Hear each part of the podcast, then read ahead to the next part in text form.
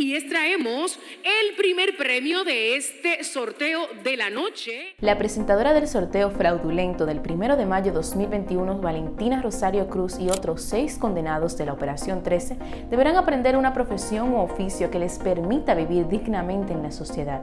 Así lo establece la sentencia condenatoria dictada por el segundo tribunal colegiado del Distrito Nacional contra los 10 implicados en esta acusación.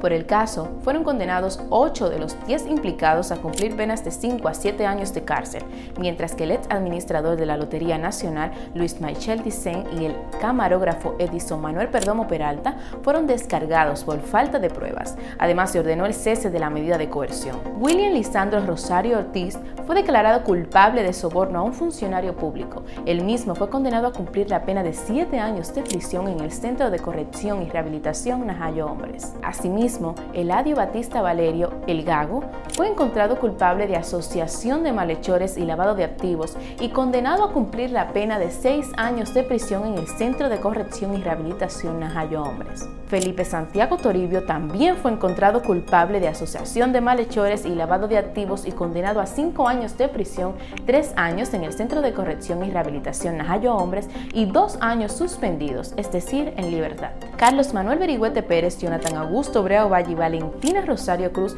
fueron encontrados culpables de asociación de malhechores, coalición de funcionarios, prevaricación y lavado de activos, todos condenados a cinco años de prisión, tres en el Centro de Corrección y Rehabilitación Najayo hombre y mujeres y dos años suspendidos, quedando inhabilitados por un periodo de cinco años para el ejercicio de cargos u oficios públicos. De igual forma, Miguel Arsenio Mejía Rodríguez y Rafael Mesa Nova fueron encontrados culpables de asociación de malhechores, coalición de funcionarios, prevaricación y lavado de activos.